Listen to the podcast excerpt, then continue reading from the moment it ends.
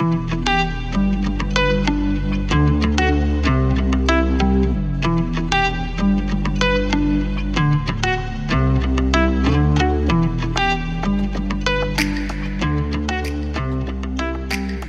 días, Paola, bienvenida a Eternos Principiantes. ¿Cómo estás hoy? Buenos días, Titi. Pues contentísima, contentísima. Ya lo decíamos que esto es como quedar, pero a distancia. Pero Y para hablar de un tema muy concreto. estar aquí. Claro. Sí, eso también es verdad. No te pones una cerveza y dices, venga, vamos a hablar de qué te gustó del User Center Design. Esas cosas pasan. Totalmente. Y ya está. Pero bueno, es un modo de, es un modo de, de conversación un poco de. Bueno, es interesante también meterse a filosofar sobre estas cosas. Hombre, a mí me encanta filosofar, ya lo sabes. Ojalá nos pagasen por filosofar. Uf, Estaría ojalá. bien. Ok, Paula, pues eh, lo primero que quería preguntarte es un poco sobre tu trayectoria general como, como diseñadora. Evidentemente, pues desde que decidiste que ibas a estudiar algo relacionado con el diseño hasta, digamos, el día de hoy, qué es lo que haces en tu, en tu día a día. Vale. Pues bueno, yo como todo, como toda persona que va a hacer la selectividad no tiene ni idea de qué escoger, yo fui esa persona y me acuerdo de ir a, bueno, a una feria de estas de, de grados y yo convencidísima que iba a ser ingeniera de telecomunicaciones. Convencidísima. No tiene nada que ver. Total, fui allí y pregunté, bueno, no fue nada bien las preguntas que, que, porque digo, uy, esto no es lo que yo me estaba imaginando de ingeniería de telecomunicaciones. Entonces vino una persona como cual ángel, me dijo, ¿tú? Y digo, yo es que soy una artista encerrada en un cuerpo que está estudiando tecnológico. ¿Qué me recomiendas? Y me dijo, pues hombre, está bien esta carrera del diseño industrial. Y descubrí mi pasión. O sea, eso fue la mejor decisión de mi vida, que la decidí, o sea, que la tomé un mes antes de sentarme en la selectividad, o sea, muy, apurando, apurando como siempre, pero oye, a tope. Y bueno, pues ya, pues hice la carrera y me fui de Erasmus. Y yo, bueno, a mí de verdad que cuando descubrí el diseño industrial, todo el tema más de diseñar el producto, no tanto lo que te enseña. Me fui de Erasmus a, a Delft, eh, que Eh, es un iba- pueblito, se podría decir, que está en Holanda. Y allí descubrí un poco más lo que es cómo entiende la gente europea el diseño, eh, como más el, lo que se entiende más puro, ¿sabes? De design thinking, em, el prototipado, iteration y todas estas cosas que como ya damos por sentado eh, los diseñadores.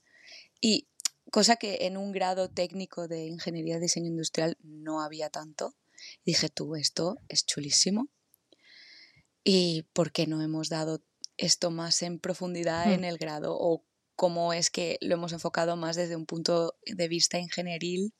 Y a mí todo el tema creatividad, dibujar, sketching y tal, me gusta más. Entonces, pues vi los másters que se ofrecían también. Empecé a ver, a tirar másters y tal, y dije, tú, en Europa los másters que hay de diseño son mucho más atractivos si no quiero dejarme lo que vale 20.000 euros o más, que es lo que al final me voy a gastar si me voy a Europa. Y dije, voy a trabajar. Y yo trabajé en una empresa eh, de fachadas para... Trabajé en una empresa, de fachadas para pagarme el máster. Y durante dos años pues estuve ahí ahorrando, ahorrando como Ah, una hormiguita. eh, pues de ingeniera estuve trabajando. Y entonces al final pues me vine a Delft y también hice el máster de Design for Interaction. Y ahora pues estoy trabajando en la universidad como Learning Experience Designer. O sea, el Design for Interaction al final, bueno, que te voy a contar porque aquí señor Stiti ha hecho el mismo máster que yo. Eh, sí. es como aplicar la psicología, la sociología más al diseño. ¿Qué necesita la gente de verdad? Y cómo crear pues, productos o experiencias que vayan acorde.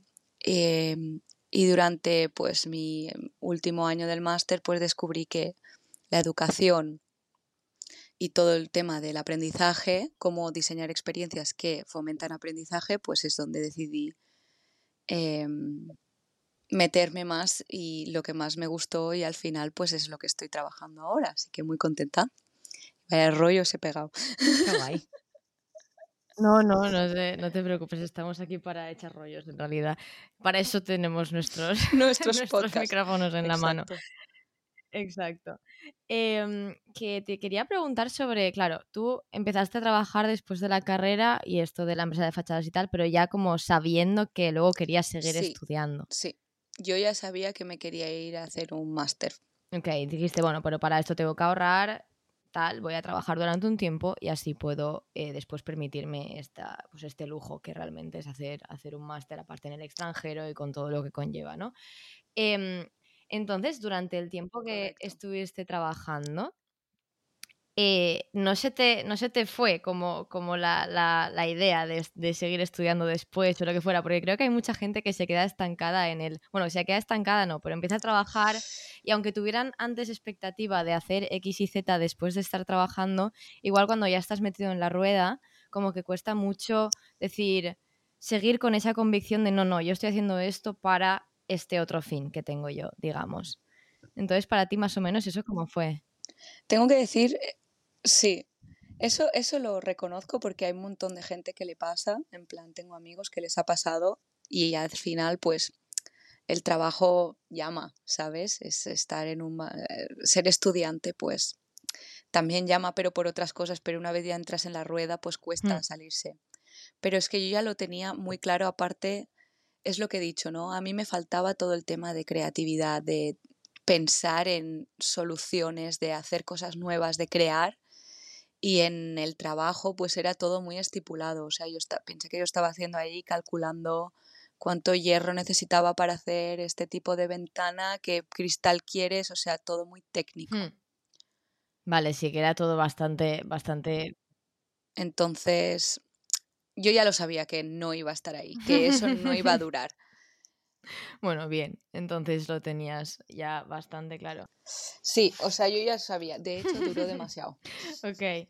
¿Qué te atrajo de todo este tema del User Centered Design? ¿O es algo que descubriste ya un poco más tarde?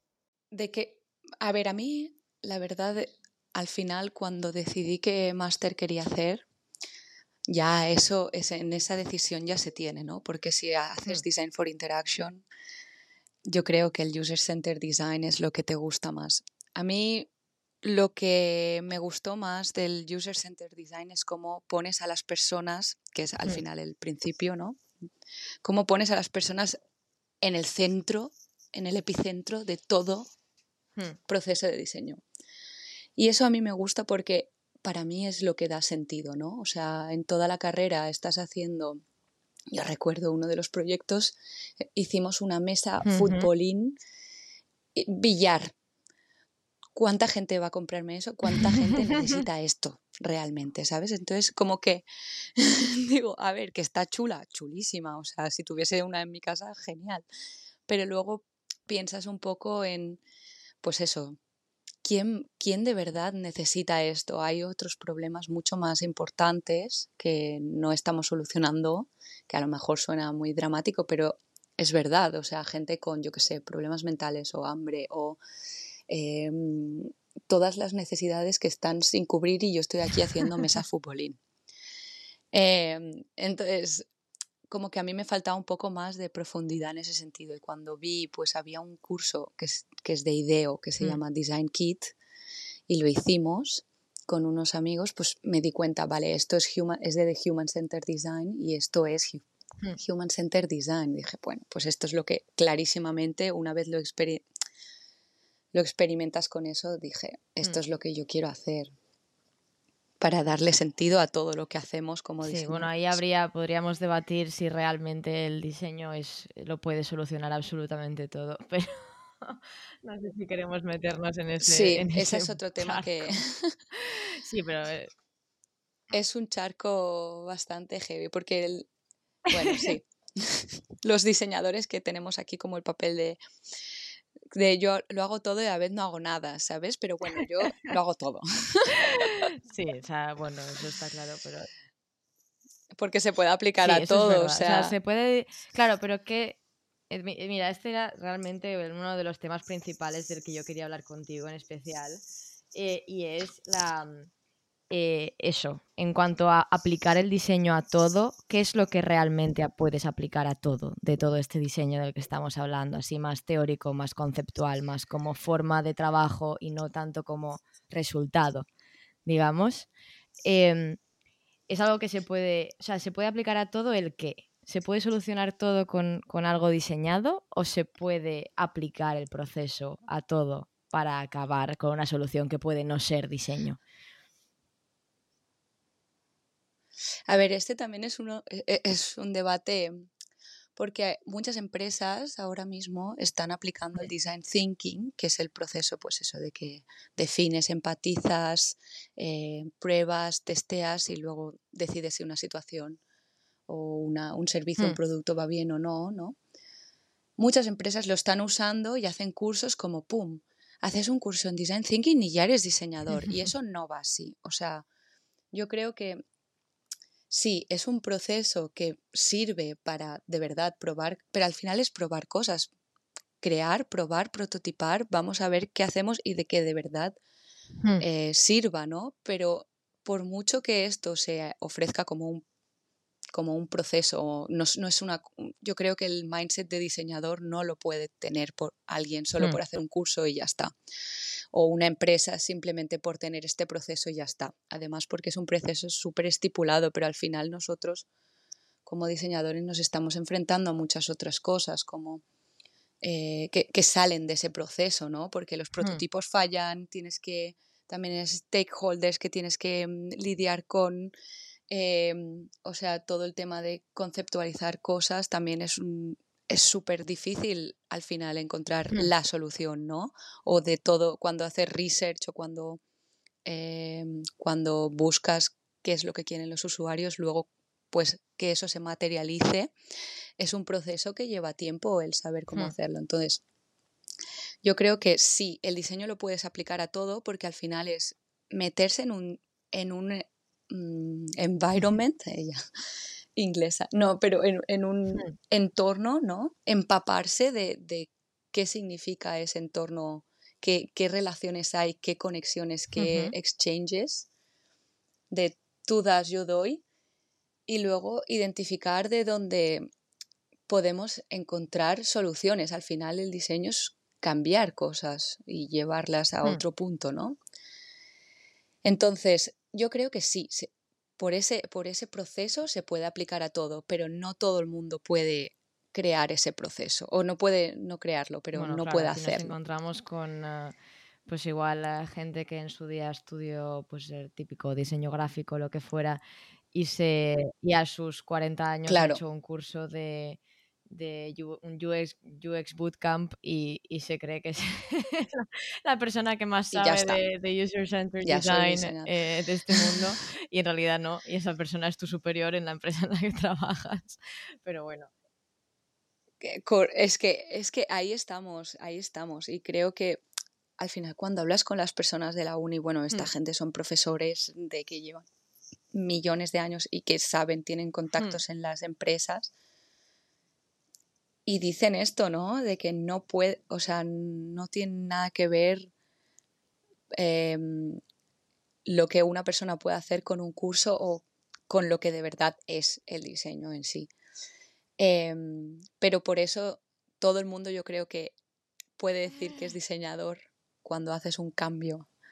Entonces es, un problema y también nos, ve un poco incomprendidos, ¿no? Porque el el poder que tiene el ser el diseñador, pues es un poco que al, que todo el mundo lo puede hacer, o puede hacer este, o mm. pues se puede llamar que ha hecho un curso o ha hecho un tal, porque es, al final es que tiene que ser cómo hacer las cosas entendibles, ¿no? O cómo, o sea, al final el diseño es cómo hacer cosas que la gente, pues al final pueda mm. usar, pueda entender, pueda, yo qué sé, cuando tú usas mm. una aplicación y la haces, lo haces de forma intuitiva, eso para mí es cuando tiene un buen diseño, porque la estás usando sin que te des cuenta de, o sea, estás yendo a donde quieres ir de forma que ni te das cuenta de qué está pasando, ¿no? Entonces, esa es la magia del diseño, pero yo creo que la gente eso no lo ve. No sé qué piensas tú. No, no, evidentemente, tú solo ves una buena o una mala aplicación. Por, o sea, tú como, como usuario, ¿no? Y sin embargo, pues por lo frustrado que, te que, estás si no encuentras Exacto. Esto sobre todo pasa con las eh, páginas gubernamentales, que son lo peor. no hay manera de encontrar las cosas en ningún sitio. Pero, pero sí, bueno, entonces tú como, bueno, entiendo que lo, que lo que defiendes un poco es que eh, por haber estudiado las, eh, las normas del diseño heurístico de Nielsen Norman y haber Em, hecho cuatro pantallas en, Figma, no, no eres realmente una persona, bueno, sí puedes ser capaz de aplicar el User-Centered Design si tienes un mindset muy, muy concreto, muy determinado, pero entonces, ¿qué nos diferencia? Claro, yo me hmm. pregunto entonces, ¿qué nos diferencia pues igual a, nosotras que tenemos, eh, que tenemos un, máster? Ok, tenemos un máster, pero al final, ¿qué diferencia esto de em, un, un, curso que pudiera haber hecho yo online? ¿no? Eso es el el, tema. Claro, a ver, yo creo que también es la mm. actitud. La actitud que tú em, presentas en mm. proyectos y sobre todo la flexibilidad que tú puedas tener como diseñador, porque al final lo que nos enseñan, o sea, es a desechar los prototipos, ¿no? O sea, tú puedes tener un proceso súper lineal, o bueno, no es lineal porque al final estos procesos de user eh, o de design thinking tal nunca son lineales, pero el que yo creo que lo que nos diferencia es que nosotros vamos, o bueno, los que hemos estudiado diseño vamos un paso allá y todos estos procesos los aplicas, pero ya no, pues eso, de forma intuitiva, de forma interiorizada, de que ahora aplicas una cosa y si te saltas un paso o lo haces luego, no pasa nada porque sabes que al final contribuye a un resultado, ¿no? Pero ya lo tienes tanto por la mano que no tienes que seguir estas metodologías al, al rajatabla hmm. em, y, decir, vale, pues ahora toca este paso, este pasito y este pasito. No, tú, pues es lo del fuzzy process, es, es todo está eh, enmarañado y tú te mueves por esa complejidad, pues con soltura. Y yo creo que eso es lo que hace un, a un diseñador nato, bueno, o que haya estudiado o que te puedas... Y hay personas que habrán estudiado estos cursos y también lo podrán hacer porque esto yo creo que lo lleva a la experiencia. Entonces, al final todo es práctica y, hacer este tipo de cosas y sobre todo es la experiencia. Y a lo mejor has hecho un curso y tú tienes esta mm. actitud, ¿vale? Entonces luego te metes en proyectos y tal y tú, pam, pam, pam, lo, vas solucionando y vas haciendo estas cosas. Pues tú eres diseñador, claro que sí. Así que yo creo que es un poco el mindset. Muy bien. Ok, pues eh, bueno, para continuar quería meterme, claro, ya que estamos con el tema del diseño aplicado a todo, has mencionado, bueno, y, yo lo sé, pero bueno, has mencionado que ahora trabajas como education, no, repite el título porque es muy chulo y no voy, y voy a decirlo mal, así que te pido a ti que me lo digas. Eh, trabajo de Learning Experience Designer, que suena súper pomposo. Learning Experience Designer. sí. Suena muy pomposo, pero como muy interesante, como que da la curiosidad, ¿no? Da lo, ¿y eso qué es? Em, eso, claro, hemos, hemos estado hablando del el diseño o el proceso del diseño aplicado un poco a cualquier ámbito y creo que yo no conozco a nadie más o he, visto nunca en mi vida que el diseño se aplique a la educación o a la experiencia del alumnado, digamos, en, en este caso en una universidad. ¿Me podrías contar un poco de, de qué surge esto o cómo te, cómo te empezó a traer a ti este, este tema del diseño en la educación? Bueno, nosotros, bueno, primero el Learning Experience Design es al final, pues, es eso, ¿no?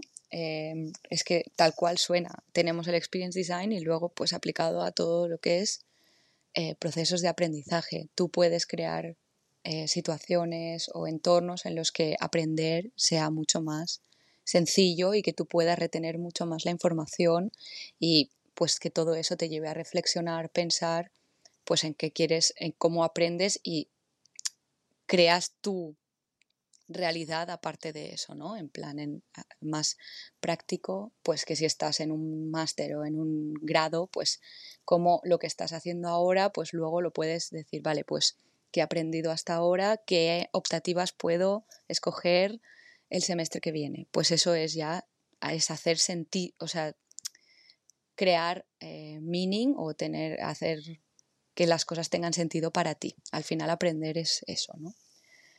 Y se pueden crear entornos en los que eso sea más sencillo, se pueden crear entornos en los que se, esas dinámicas te lleven a sacar ese tipo de conclusiones o que conozcas a personas que te apoyen en ese, en ese proceso. Y entonces, eh, ¿cuál era la... E, eso es como definición. ¿Y cuál era la pregunta de cómo, cómo me llevo, o sea, cómo llegué a esto? Sí, exacto. ¿Cómo, ¿Cómo, te acercaste tú por primera vez a este, a este ámbito y cómo se ha desarrollado el tema hasta, hasta ser Learning Experience Designer a día de hoy realmente? O sea, yo cuando estuvimos en pandemia, em, yo, era, eh, yo estaba en, en Infuse, que es como la, el comité de nuestro máster, ¿no? Y claro, pasa una cosa, que, ¡pum!, pandemia y nadie sabía nada qué hacemos, qué estamos haciendo. O sea, los profesores, los estudiantes, bueno, esta historia Titi ya se la ha escuchado un poco, pero sí que es verdad que para mí ese fue como el inicio de, de por qué me empezó a gustar la educación, ¿no? Porque los profesores mm. realmente en ese momento pues como bajaron, no diría la guardia, pero que se creó una situación de cómo podemos ayudarnos todos a todos a los estudiantes, a los profesores, los profesores, los directores, la universidad en sí. A lo mejor esto pasó porque era una universidad en Holanda, pero recuerdo de como, como, parte del comité del máster, pues reunirnos y decir, vale, tenemos que más o menos rediseñar el curso ahora mismo. Porque no, o sea, cosas que estábamos haciendo súper físicas de prototipaje, de yo que sé, con sensores y tal, ¿cómo lo hacemos ahora Em, de forma digital o virtual, por cámaras. O sea que era todo un caos al final. Y, mm, o sea, es que al final es que es lo que hablamos, ¿no? Al final el diseño es un caos. Entonces nosotros, yo yo sí que lo llamo como co-creamos los cursos, o sea, estábamos en plan, vale, pues podemos hacer esto, podemos hacer lo otro, em, ahora pues a lo mejor si haces esta actividad, los estudiantes pues ya preguntaremos cómo reaccionan a ello y fue como una improvisación de prototipar en educación en la que nosotros éramos parte de ello, ¿no? Y eso me pareció precioso, o sea, en la vida un profesor me ha dicho, ¿qué quieres que pase en el curso a partir de ahora? Hmm los cursos ya estaban estipulados, ¿no? Y al final los procesos participativos o procesos de co-creation, co-design y todo esto es lo que nos enseñan en, la universidad o en los másters. Dices tú, esto se puede aplicar también a esto. claro. Al final nosotros los estudiantes somos los usuarios, ¿no? Los usuarios finales y todos formamos parte de este sistema. Entonces, cuando te tienen tanto en cuenta a ti, dije, wow, esto es una locura. O sea, ¿cómo podemos hacer que la educación también la podamos co-crear, ¿no? Hmm. Entonces ahí fue cuando yo empecé a sentirme pues interesada de cómo podemos hacer que la educación sea más para todos y no tan estipulada, no, no tan jerarquizada que al final en universidades como Holanda o, mi experiencia que tengo en la TU Delft, no es así. En, España pues sí que lo sentí más de que tienes un profesor, tienes un examen al final de curso hmm. y eres un poco más un número. Em, pero se puede ir incluso a más. Y, entonces ahí pues empecé a interesarme eh, por, el, por cómo aplicar esto en educación. Hmm. También, bueno, también tiene sentido en el, en el tipo de educación que recibimos allí y tal. Eh, ya que es el tipo de lugar en el que eh, hay esta mentalidad ¿no? de Human Centered Design y demás, tiene sentido realmente que también cambie el sistema cuando se presentan problemas o cuando se presentan eh, pues dificultades distintas a las que tenías ahora y demás. Y creo que también pues con el tiempo habrá cambiado. Probablemente hace 20 años los estudios de diseño eran mucho más eh, ingenieriles y no tan filosóficos como los que tenemos ahora en, Total. allí. Y creo que, pues, a ver, como en muchas cosas, sobre todo relacionadas con todo el tema pues, de work-life balance, con tal y con cual, pues eh, España y los países del sur vamos un pelín por detrás.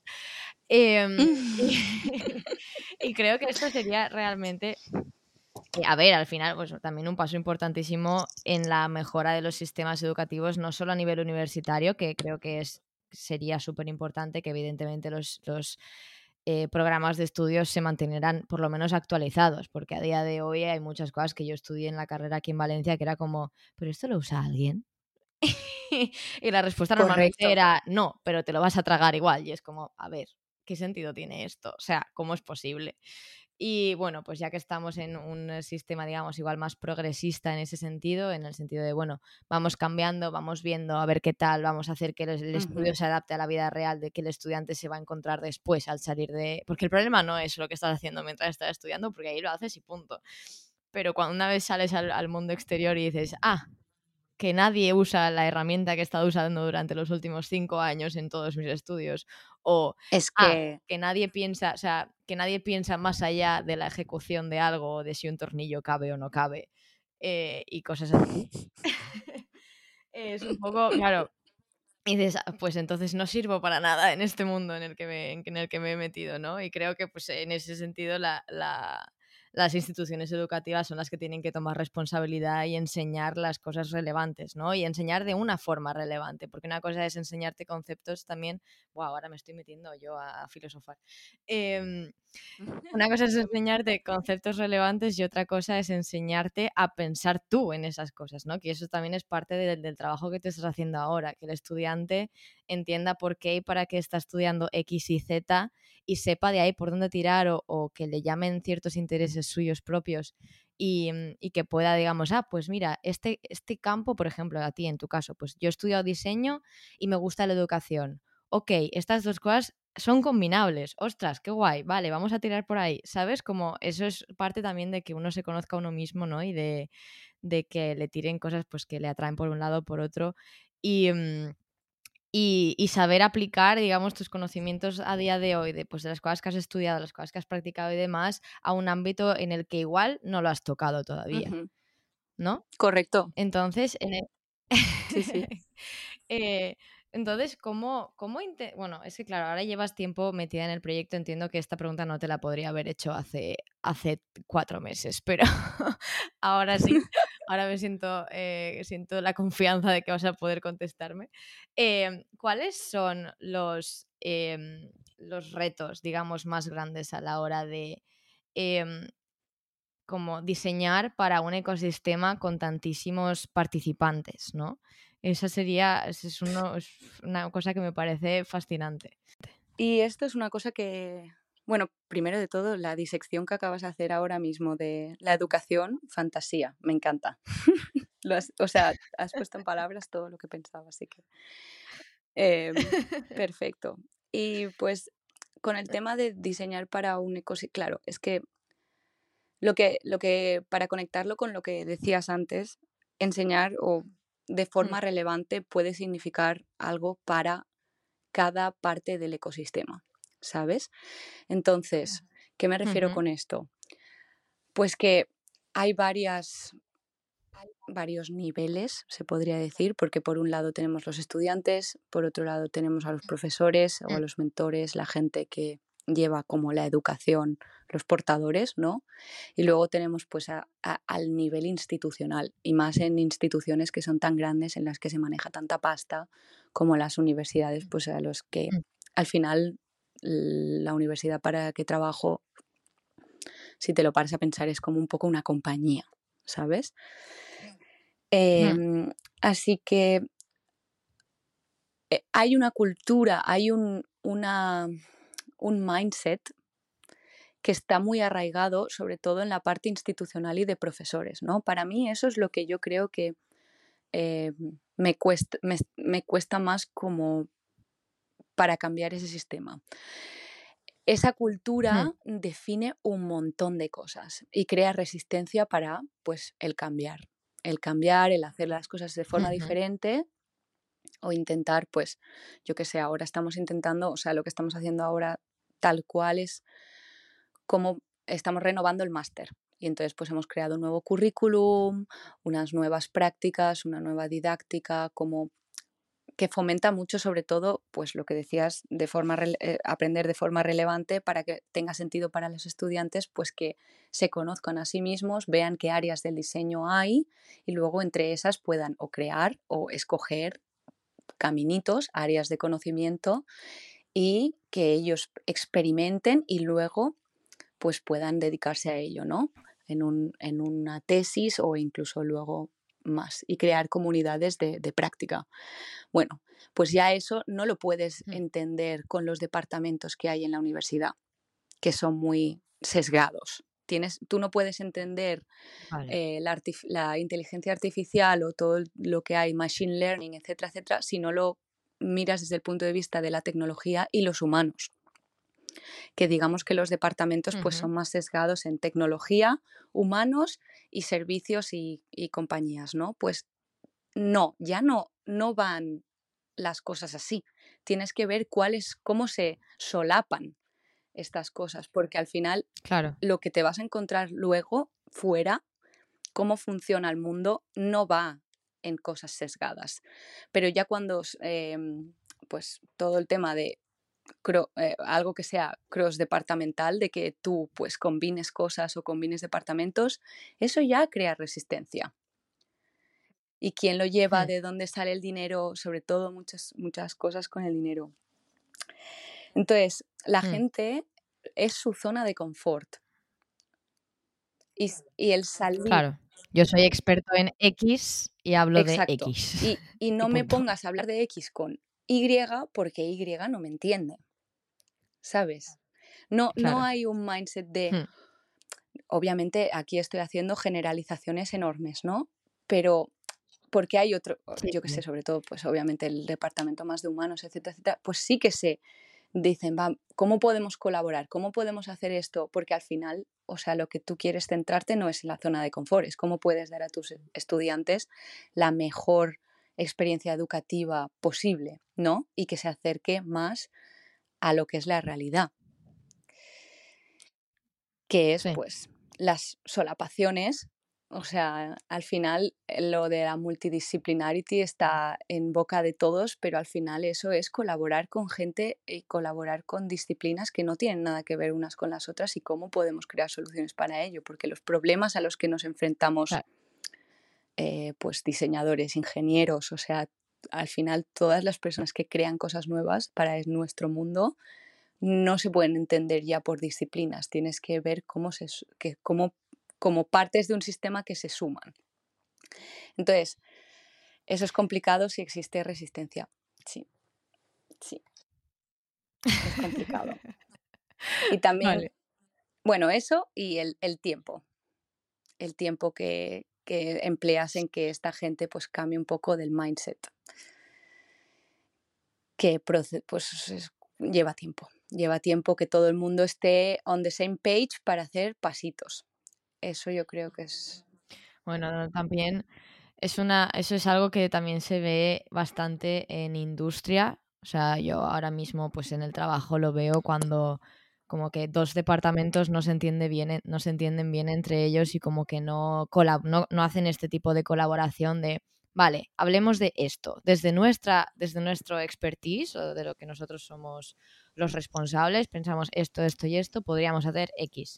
Y que venga el otro departamento y diga, ¿sabes? Como no, no existe esa, no existe esa mm, cultura también de colaboración interdepartamental en muchísimas industrias a día de hoy y es, a ver, evidentemente es un problema, pero claro, también empieza en, en la estructura de la organización que está hecha desde hace 200 mm, años y no ha cambiado porque, porque está bien así, ¿no? Y esa, esa es la, la conclusión de muchos de, bueno, es que siempre lo hemos hecho así y es como, vale, pero ya no funciona. Es que al final es, es, eso. Cuando haces cambios de ecosistemas, sea lo que sea, aunque sea un ecosistema pequeñito, es cómo sale, cómo la gente sale de, esa zona de se ha hecho así.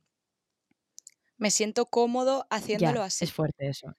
Y habéis, habéis, o sea, habéis hecho, claro, yo ahora ya tengo curiosidad a nivel de cómo podría yo aplicar cosas que hayas hecho tú en, en, otro ambiente a, a, mi empresa, por lo menos. Eh, ¿Habéis conseguido algo en, este, en este sentido de hacer, acercar un poco a la gente a este nuevo mindset? Por sí, yo creo que sí. A ver, al final es simplemente mm, intentar que la gente sea partícipe de todas estas cosas, ¿sabes? Entonces, me acuerdo de que tuvimos una reunión hace poco y uno, bueno, el mm. project manager, que es así bastante joven y tal, eh, no, no porque eso tiene nada, pero que obviamente no es un profesor, dice, y esta reunión es que porque no hemos llegado a ninguna parte, hemos repetido lo que hemos dicho porque estamos creando la nueva visión del máster, ¿no? Donde, o sea, qué es el diseño de, en 2030 y dónde vamos como institución. Mm. Es que esto lo hemos repetido tres veces ya y tenemos varias personas en varios departamentos o, eh, pero igualmente, pues el input que nos han dado es el mismo. Y la, una de las, de las, bueno, de las directoras del máster dijo, es que Simplemente el hecho de haber tenido esa reunión ya es algo. Por lo menos, ¿no? Claro, o sea, bueno, no, no por lo menos, sino el, el hecho de la reunión. O sea, no nos da igual el input que nos hayan dado, lo vamos a usar igual, obviamente, pero simplemente el hecho de haber traído a esas personas y haberles dicho, mira, esto es lo que queremos hacer, ¿qué os parece? Eh, qué, o sea, qué necesitáis desde, desde, vuestra, desde vuestro cuadradito de confort, qué os parece y qué podemos hacer para pues push un poco eh, hacia esta dirección. simplemente el haberlos hmm. incluido en eso ya es. Ya hace, ya hace que, que se sientan más partícipes o con más, eh, bueno, nos encanta la palabra ownership, en el proceso. A nosotras, eh, claro, del proceso y por lo tanto, pues más credibilidad y todo esto. Tendré que pensarlo, cómo narices hago esto en mi... Eso es una de las cosas que nos han funcionado. También otra cosa que nos ha funcionado es nosotros, pero claro, esto yo creo, porque como viene de arriba, pues vamos a hacer esto así y a tomar ah, por ah, bueno, Aquí se colabora y se acabó, ¿sabes? Ah, bueno, viene, viene de arriba la, digamos, la orden de colaboración. Bueno, claro. Al final hemos dicho, pues los másters van a ser, al final vamos a explorar, pues, solapaciones entre los másters, porque es que es lo que creemos que es mejor, es lo que dice el mundo que es mejor, pues si tú sigues en tu zona de confort, pues venga, quédate sentadito en tu silla enfurruñado, que no te preocupes, pero al final todos vamos a intentar para sumar. Entonces yo creo que al final la gente, pues como que también hay un llamado de, de, bueno, no voy a ser yo el que se queda aquí con el cejo fruncido sentado, ¿sabes? Claro. No, puedo, ser, esa, persona. Quedarse.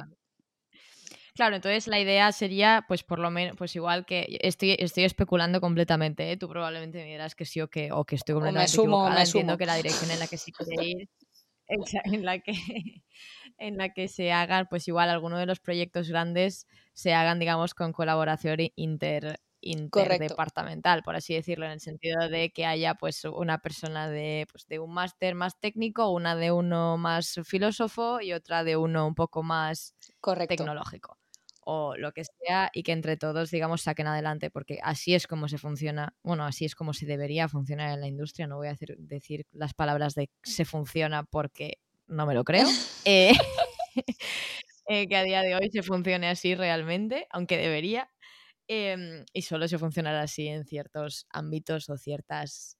Eh, ¿Cómo se diría esto? Sí, ciertos lugares de, la industria en la que el diseño es parte importante. Correcto.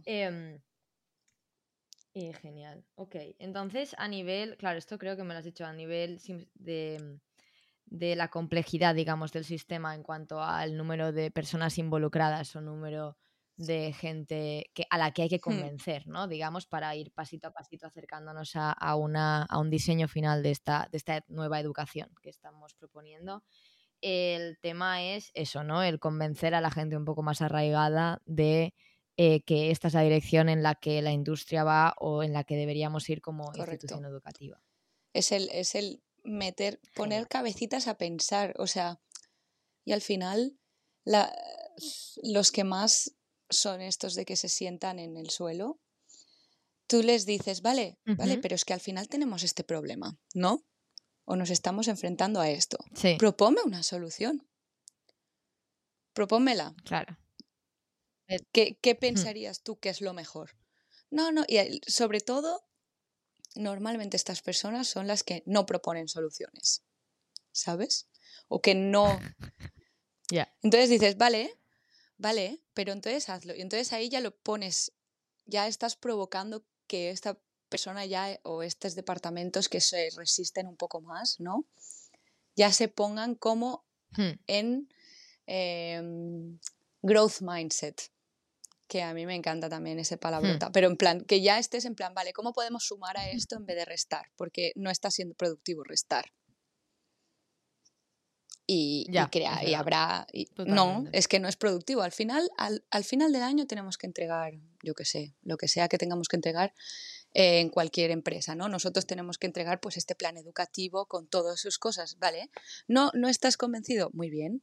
¿Qué podemos hacer? Y eso al final pues hace que la gente proponga cosas y se, y se intente mover un poco más de, de esta situación del suelo.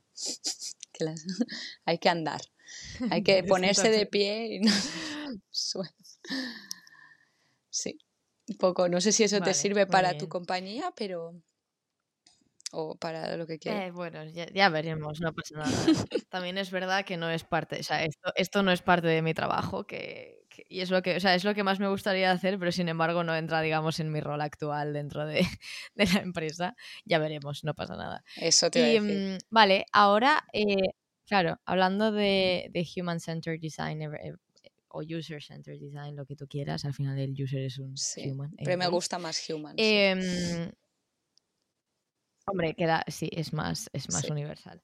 Anyways, em, quería preguntarte, claro, todo esto, claro, la dificultad más grande está en convencer pues hasta a los dinosaurios de, de moverse del suelo, ¿no? Como estabas diciendo tú. Sin embargo, claro, ¿cómo, cómo lleváis o, o qué es lo que, cuál es el input que, que estáis intentando coger o que queréis coger de los, real, de, los, de los usuarios? Aunque no sean los usuarios actuales, sino que los usuarios del producto serán usuarios futuros. ¿Cómo Los incluís a los estudiantes. estudiantes a día de hoy en todo este proceso? Sí, los estudiantes. Tía, y eso yo creo que conecta un poco porque me, me has pasado como un poco las preguntas que me querías hacer. Es lo que me da mi energía, porque al final los estudiantes tú les, tú les das las herramientas de Hmm, cómo te gustaría que fuese tu máster. Ahora lo puedes cambiar. ¿Qué harías? Y es que les Hmm. falta tiempo para coger un post-it y ya ponerte ideas. ¿Sabes? Y eso es lo bonito. A mí es lo que Dame más... Sí, sí. Bueno, es que a ver, los posits van que vuelan. A ver si inventamos algo que sea un poco más sostenible. Pero es que, o sea, al final hacemos actividades con estudiantes y obviamente lo que me gusta de la organización también es que hay grupos así más grandes o más institucionalizados en los que hay estudiantes ya de por sí, los comités, etcétera, etcétera, y les hacemos partícipes de lo que pues presentamos a ellos y a profesores y, a- y- y su input también los tenemos en cuenta, o sea, lo tenemos en cuenta para hacer la iteración de lo que sea que estemos, si es el, eh, el concepto más de didáctica o pues por ejemplo tenemos ahora una serie de actividades, una serie de semanas que queremos hacer con workshops, con gente viniendo de fuera a hablar, eh, para que te expliquen un poco qué es el diseño, eh, casos que puedas. Entonces, todas estas semanas, que son semanas huecas, en, en- la, la- la hemos provisto semanas huecas en el máster, por ejemplo, lo que vamos a hacer es juntarnos con estudiantes y preguntarles y crear con ellos qué puede haber en estas semanas, qué es lo que a ti te gustaría ver. Y al final es un poco Hmm, pues incluirlos en eso y, y por eso me encanta, porque si tú comparas a los estudiantes o los usuarios, como decimos, con los dinosaurios, son los que más ganas tienen de que esto cambie. Y son los que hmm. se pondrían manos a la obra en plan, o que los recibirían, que luego también son los primeros que se quejan, que nos hemos quejado, porque yo también. ¿no? Pero al final es, si los incluyes en, el, en esto y creas cosas que de verdad importan para ellos o que ellos mismos son responsables, pues al final es que hmm. se quejarán menos. Porque no es algo que te dicen tienes que hacer esto o lo otro. Es, bueno, hemos dicho que nos gustaría hacer esto. ¿Ha funcionado? Sí, no, no. Pues bueno, ¿qué podemos hacer nuevo? Y es, otra forma de ver las cosas. Em, claro. Pero es... Algo que me pregunto, ahora que estamos hablando de los estudiantes y tal, claro, yo pasé Claro, esto es a nivel más superior, a nivel máster o lo que sea. Pero claro, yo me recuerdo pasar por la carrera un poco de como Pedro por su casa, en el sentido de lo que tenga que hacer lo haré, pero ah, pues esforzándome hasta pues el nivel que vea necesario en cada ocasión o que yo me sienta que me apeteció tal o lo que sea. Como, claro, ¿dónde, cuándo se, en qué momento confías en que un estudiante no está pasando por, por, esa parte de su educación como Pedro por su casa, claro, con un poco de, de, reflexión o pensamiento crítico sobre cómo funciona el sistema, cómo funciono yo, qué, em, qué cosas me gustaría que fueran diferentes, porque igual hay gente que ni es siquiera que ahí está planteado, simplemente pues va, como Pedro por su casa y pasea, o sea, y va pasando asignaturas, asignaturas y asignaturas y, va haciendo, digamos, sin realmente pararse a, pensar en eh, hacia dónde estoy yendo, qué estoy haciendo, por qué me gusta, por qué no, qué puede ser diferente realmente en ti, tanto en ti como estudiante como en el sistema. Claro, o sea, Pedro es por su casa los habrá, habrán, había y siempre van a estar ahí, vamos a estar ahí porque yo también, sobre todo en la carrera, pues a lo mejor que no me interesaba tanto y ahí está el tema o ahí a lo mejor ya dice mucho, pues vas haciendo, vas hmm. haciendo y vas escogiendo cosas pues, hmm. por cómo te van. También a lo mejor estas otras cosas, sales de fiesta, no sé qué, o sea, al final, o sea, es triste por eso, porque tú estás estudiando o estás escogiendo una carrera, debería ser porque a ti te gusta y luego que, la, que lo que te den o lo que la, la, educación que te están dando te interese suficiente como para que te te impliques, ¿no? Pero es que, y esto es una cosa muy interesante que has dicho, que a lo mejor la gente no se lo plantea, pero porque tampoco se lo han planteado desde ahí, desde la universidad, o sea, y eso es una cosa muy interesante y es lo que estamos haciendo en el otro proyecto que estoy haciendo que se llama Reflective Engineer, que es como, como implementar pues este tipo de ejercicios en los que tú reflexionas, porque puedes reflexionar sobre muchísimas cosas, mm. en la educación. Porque es muy necesario el, mm. el, pararse a pensar, vale, pues esto, y además lo puedes aplicar a muchas cosas, no simplemente de que, que estoy haciendo, a, dónde voy, que son como preguntas así como mucho más filosóficas, pero también en plan, vale, mm. este profesor o este curso, ¿por qué me ha ido mejor? ¿Qué he hecho para que me vaya mejor? He estudiado de esta manera o de qué manera el proceso en este curso pues me ha ayudado para que sea mejor o peor o qué he hecho mal, qué puedo hacer mejor la siguiente vez o cómo mm, me he llevado con este equipo. Es que lo puedes aplicar a muchísimas cosas y ese tipo de preguntas no vienen tanto desde los profesores. A no ser que tengas... No, no existen, básicamente. Bueno, a ver, hay profesores que sí, hay profesores que sí que sacan estas cosas de, sí mismos mm. y de los estudiantes con los que eh, con los que interactúan, ¿no? Y esos son los profesores al final que tú piensas en la carrera o en el máster, lo que sea, y dices, ay, ese es un buen profesor, ¿no? El que de verdad veías que se estaba implicando y te hacía mm. estas preguntas y estaba por ti o lo que sea, o al menos para mí eso es lo que, o que enseñaba muy bien pero para ello te tienes que preguntar a ti mismo, ¿vale? ¿Y por qué enseña muy bien? Porque a mí me gusta más cómo lo hace, es más práctico, es más teórico. O sea, son, son momentos de, a lo mm. mejor, lo puedes llamar hasta mindfulness, de estar, de estar presente en lo que estás haciendo y decir, vale, ¿y, qué significa? Y eso no viene tanto de, hmm. de, de, desde la institución en sí. Claro. Y se, claro, entonces, en ese caso, y me pregunto, ¿os habéis encontrado haciendo investigación con, estudiantes o haciendo este tipo de actividades con pues, gente que, pues eso, que no se había planteado nunca eh, que las cosas podían cambiar? En plan de, ah, ah que, esto, que, esto, que esto puede cambiar, que esto es así. Y, y, por eso te digo, en plan, es muy interesante. O sea, empezando desde, nos, de, desde la experiencia que hablábamos al principio de, del podcast, ¿no? En plan, yo para mí fue como, ah, que, que, me está aquí un profesor que tiene un montón de experiencia, no sé qué, me está preguntando a mí, que soy una Hmm. mindundi, que no tengo ni idea de nada, que qué me ha parecido. Y digo, es que al final es eso. O sea, la que estoy recibiendo, ¿quién está recibiendo el curso? Yo. ¿Qué me ha parecido? ¿Lo has entendido? ¿Lo han, ¿Lo han entendido tus compañeros? No sé qué. También hu- hubo el handicap, o sea, handicap que era pandemia y que yo era, éramos como, vale, la conexión que tenían con los demás estudiantes, ¿no? Aparte. Pero es en plan, no, no, que, que pueden cambiar las cosas. Y esa.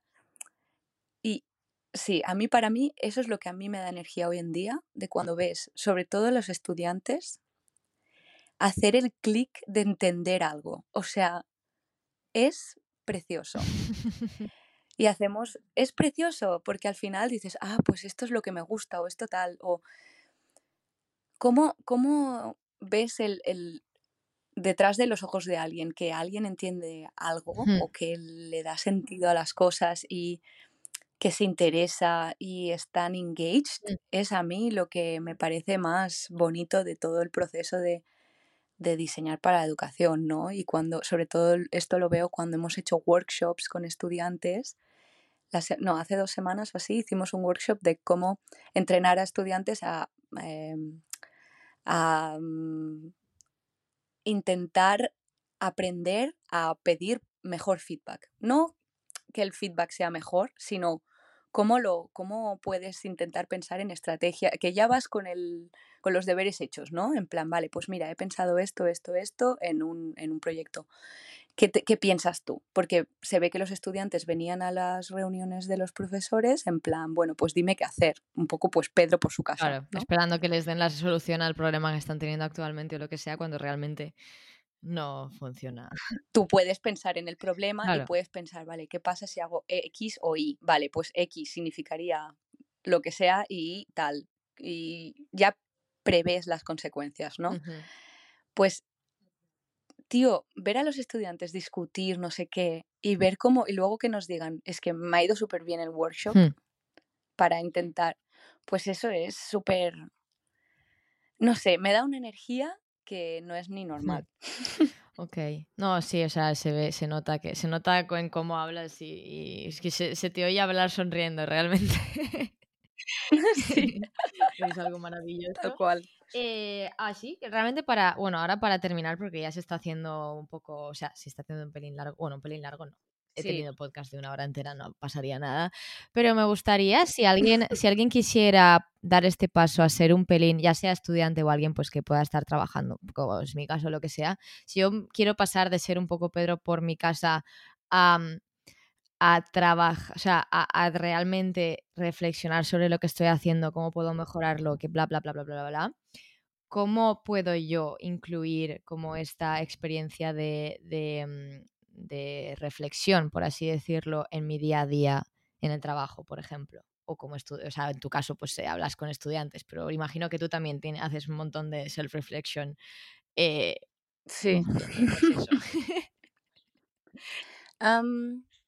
Así como tip, pues a lo mejor yo lo que veo que funciona más es modelo de reflexión tal cual, ¿eh? Pero al final de la semana, por ejemplo, el sentarte un momento y un viernes por la tarde, que es que ya has respondido todos los emails, no quieres trabajar más, o sea, ya dices, bueno, ya se, se me ha cerrado. Ya, ya he la terminado semana la semana. no pasa nada.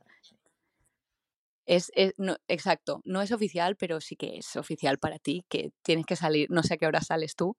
Yo a la- los viernes a las 3 es un lujo.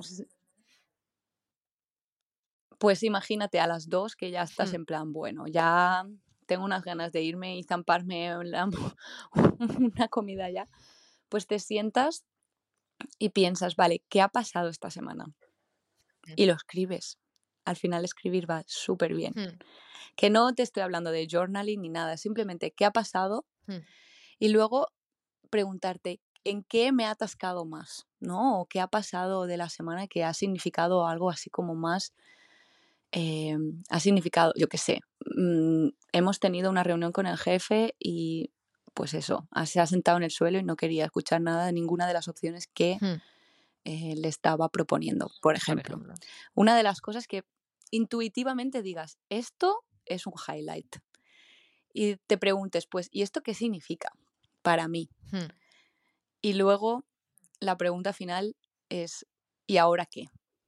hmm, Y eso yo creo que es muy importante. El, el sentarse, pensar, ¿qué ha pasado? ¿Qué significa? Y a partir de ahora, ¿qué puedo hacer em, con esta información? Entonces, y luego la semana siguiente ponerlo en práctica, obviamente. Porque al final la, la reflexión siempre va, o para mí tiene que ir de la mano con un poco de acción. Em, y eso yo creo que ese, ese ejercicio que te dura nada, es que son cinco, cinco minutos Sí. de sentarte y decir, vale, ¿qué ha pasado? Y no tiene por qué ser al final de la semana, a lo mejor has tenido después de la reunión del jefe de que estás en plan frustradísima, Sí, de "Pf, ha ido fatal. ¿Y por qué ha ido mal? ¿De dónde ha ido mal? O, o cuando algo ha ido bien, que hay veces que no, no tenemos en cuenta tanto como los triunfos, pero a lo mejor has presentado algo y a todo el mundo le ha encantado. Pues date ese, ese momento de celebración y preguntarte, ¿y qué significa para mí? Pues que soy la puta ama, obviamente. Eh, y luego, pues, ¿qué podemos hacer para que esto vuelva a pasar, no? Claro. Es simplemente el, el- el darle un poco de, de mindfulness al tema, de estar, de preguntarte cosas y no ir de task en task o que pasen las semanas y no pararte a pensar en qué has hecho que haya tenido sentido. Ok, pues me lo apunto todo. Muchísimas gracias, Paula, por, eh, por estar aquí. Parezco una experta, pero Tú- aquí estamos, ver, como dices estamos tú, eternos principiantes. exacto. Es que no, nadie es un experto en nada realmente. Todos vamos tirando y vemos a ver. qué No, pasa. no. Y nos lo tenemos que creer un poco más. Ah, esa te ha tú. gustado, ¿eh? Javi. Me ha encantado, me ha encantado. Yo, o sea, mantra. Créetelo. Créetelo un poco más. Creéroslo, chicos, soltar rollos. Que al final es lo que hacemos cada día.